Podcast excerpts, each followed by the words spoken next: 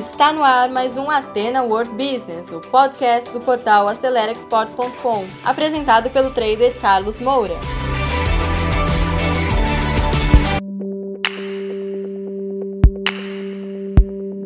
Então, pessoal, sem perder tempo, vamos lá, vamos para o conteúdo de hoje, tá? O processo da desglobalização e os impactos para o comércio exterior brasileiro, tá? Talvez esse termo desglobalização seja novo para você, mas talvez você já tenha é, escutado antes. Seja lá como for, vamos aprofundar, porque é muito importante realmente você entender isso daí. Para você entender o que é a desglobalização, você precisa entender, tá? O que foi a globalização. A globalização, ela acontece, tá? Após a Guerra Fria. A Guerra Fria foi um movimento é, das grandes potências mundiais, tá? Os Estados Unidos e a Rússia, que se confrontaram durante muito tempo, tá certo? Depois da Segunda Guerra Mundial. E existiam disputas também armadas, mas o mais importante eram as ideologias. Os Estados Unidos defendendo a política da democracia e do, do liberalismo, tá certo? Das economias abertas, enquanto que a União Soviética e outras potências é, iam pelo lado do socialismo, tá certo? E aí isso trouxe uma série de disputas, tá? Políticas, geopolíticas e também disputas armadas. Eu não vou entrar aqui nesse detalhe. E que no, no começo da década de 90 isso termina e começa um processo com foco comercial e industrial, sobretudo liderado pelos Estados Unidos, que buscam países eminentemente asiáticos para fazer as suas produções. Então a China se desenvolveu muito. O presidente Nixon dos Estados Unidos fez uma visita na China ao Mao Tse Tung e aí começa, né, aos Estados Unidos buscar, né, a produção é, por mão de obra mais barata.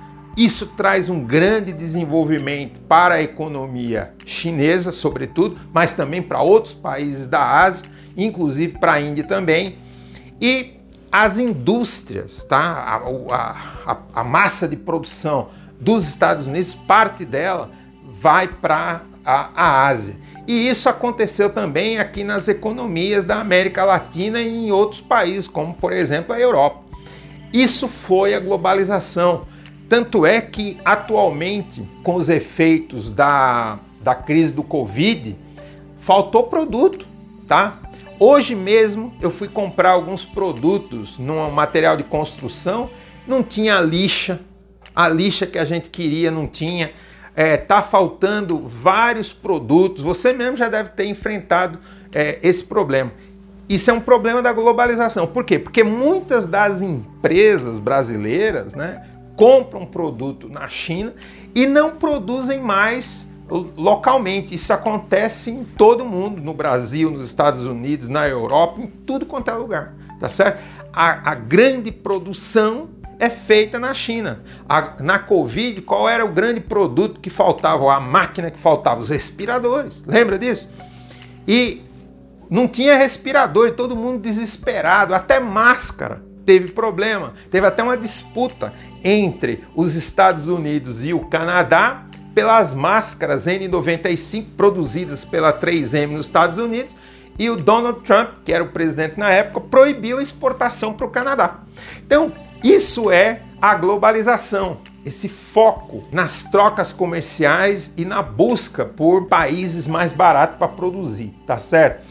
E aí, por que, que a globalização está em crise? Justamente porque as economias estão tão dependentes umas das outras, sobretudo a, a indústria né, dos países que está muito fraco, o próprio Brasil, que na década de 80, década de 90 era quase 20% da nossa economia, do nosso PIB vinha da indústria, hoje mal chega a 10%. Nós perdemos 10% de capacidade produtiva, ou seja, houve uma desindustrialização, tá certo? E por conta da crise de 2008, certo? Que foi a, a grande crise mundial, o Covid e agora a guerra é, a guerra é, da, da Rússia e da Ucrânia, isso exacerbou tá, a necessidade de um redirecionamento tá, da, da ordem mundial das economias. E a tendência realmente é que os Estados Unidos se afastem né, cada vez mais da indústria chinesa por questões geopolíticas. Realmente a China ela ficou muito poderosa, ela tá para ultrapassar hoje o, o, o, o tamanho da indústria da economia chinesa está para superar a economia norte-americana e os Estados Unidos não quer isso, como também a Europa também não. Então, ela está em crise por isso. Essas crises, principalmente a pandemia e agora a guerra, exacerbou isso, tá? E quais os riscos para o Brasil? Desabastecimento, porque o Brasil importa muito produto manufaturado realmente da China e de outros países. A indústria brasileira perdeu é, importância, mas tem um outro detalhe. O Brasil exporta muito commodity, só que com a Covid e tudo mais, parou a produção de muita coisa. É, na China, obviamente, que usa as matérias-primas brasileiras, como é o caso do minério de ferro, como é a soja e outros mais. Mas é o seguinte: se a China ela não vai ter um, um crescimento econômico, tá, por conta da desglobalização tão grande, porque a China chegou a crescer é, mais de um dígito, chegou a crescer 10, 11%. Tá? Nesses últimos anos já deu uma, uma queda, hoje está em 5%, mas isso tende a cair. E agora com a guerra da Rússia, né? a Rússia foi retirada do sistema financeiro global que é o SWIFT. Vocês devem ter escutado sobre isso. E aí o que, que acontece? Tá? isso tudo muda. O Brasil com certeza vai ter problemas em vender commodities, porque se cai a produção na China, o Brasil exporta menos. Então, há risco sim a desglobalização para a economia brasileira, tá certo? E o protecionismo econômico tende a aumentar, sem dúvida. Já é fato, isso está crescendo no mundo todo. E as relações bilaterais é o que vão mandar. Por quê? Por interesses geopolíticos, tá certo? Estratégicos e também por, pela é, é pura necessidade de alguns produtos. Por exemplo, hoje eu estava escutando a rádio CBN e eu escutei que a cerveja do Brasil, tá? Que a gente produz, inclusive o Brasil é o maior produtor, a Ambev, o maior produtor mundial de cerveja. O Brasil é totalmente dependente da importação de lúpus que é o que dá o cheiro à cerveja e o sabor. o Brasil não produz lúpulos, é insignificante. Então veja, o Brasil vai ter que desenvolver isso aqui mesmo, porque com a, a, o problema da desglobalização, o Brasil está à mercê dos altos custos, do aumento dos custos logísticos e de tantos problemas. Então, vai haver um processo de nova industrialização, de reindustrialização. Nós tivemos a desindustrialização, agora os países buscam trazer as suas indústrias. Isso já estava acontecendo em função da indústria 4.0, né? Que, com as tecnologias, países como a, a Alemanha, como o próprio Estados Unidos estavam trazendo de volta as suas indústrias, isso volta a tomar força, tá certo? Então, o protecionismo também volta a, a, acontecer. Por quê? Porque você não quer que a sua economia fique tão dependente. Então isso começa a ganhar força, tá certo? Então o protecionismo está crescendo no mundo. Muito bem.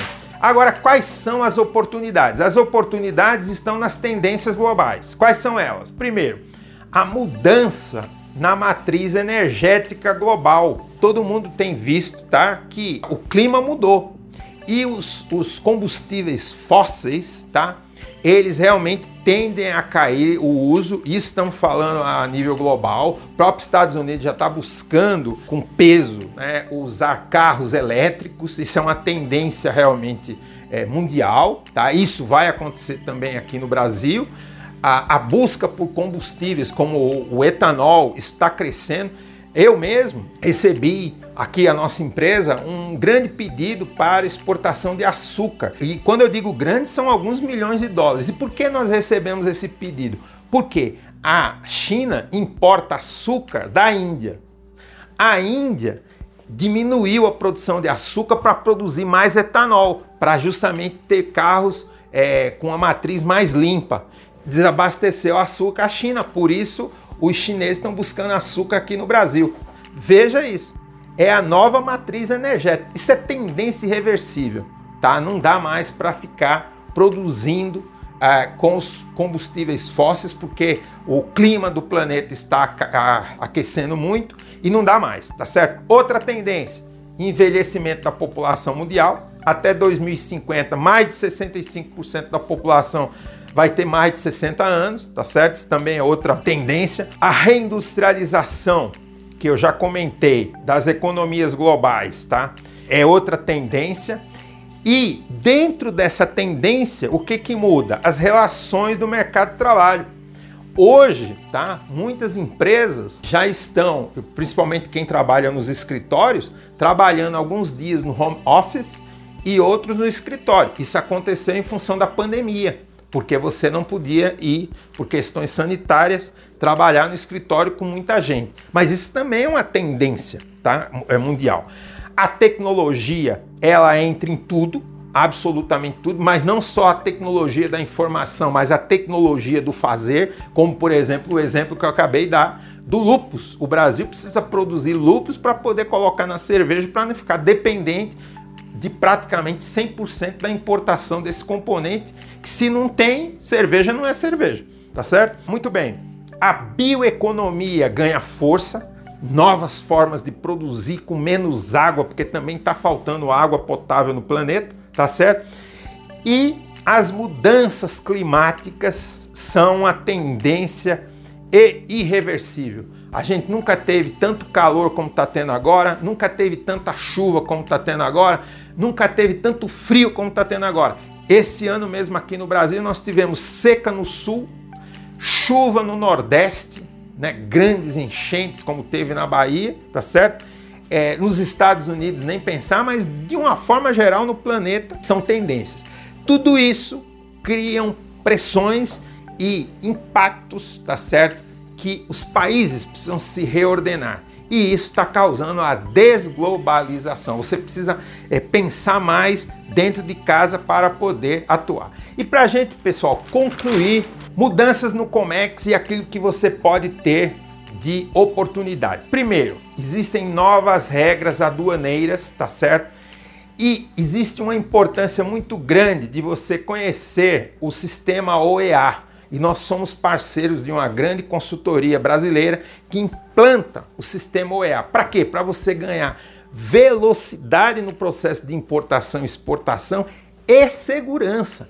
Qual a diferença entre o sistema OEA, que é o operador econômico autorizado, para que você seja um importador e exportador é, diferenciado dentro da Receita Federal, para que você tenha mais velocidade e segurança nas operações de importação e exportação. Isso é vital, tá certo? Nesse novo mundo, nessa nova ordem mundial, tá? Outra coisa, nova ordem cambial mundial. Agora, por exemplo, como a Rússia foi tirada do sistema SWIFT, o Brasil está tendo que fazer alguns pagamentos para alguns fornecedores, por exemplo, em yuan. Não é? Não tem yuan, moeda chinesa.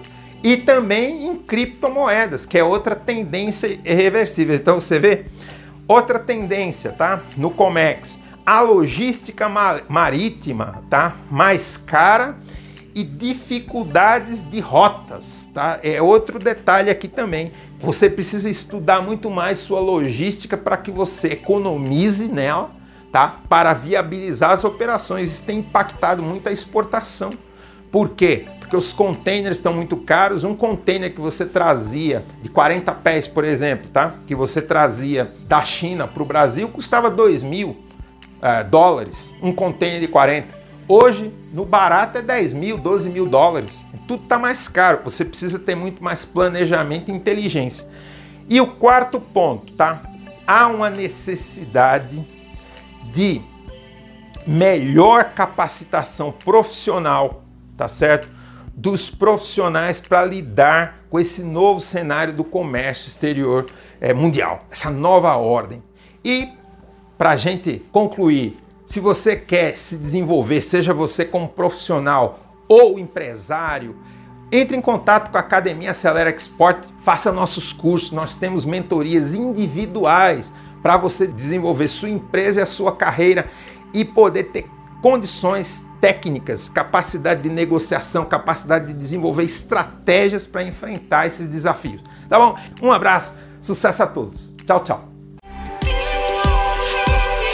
Então, pessoal, você que segurou o play até agora, muito obrigado. Terminamos mais um conteúdo do Ateno World Business, um podcast voltado ao empreendedorismo. E se você ainda não acompanha esse podcast, assine agora e compartilhe também nas suas redes sociais, porque isso pode ajudar muitas pessoas.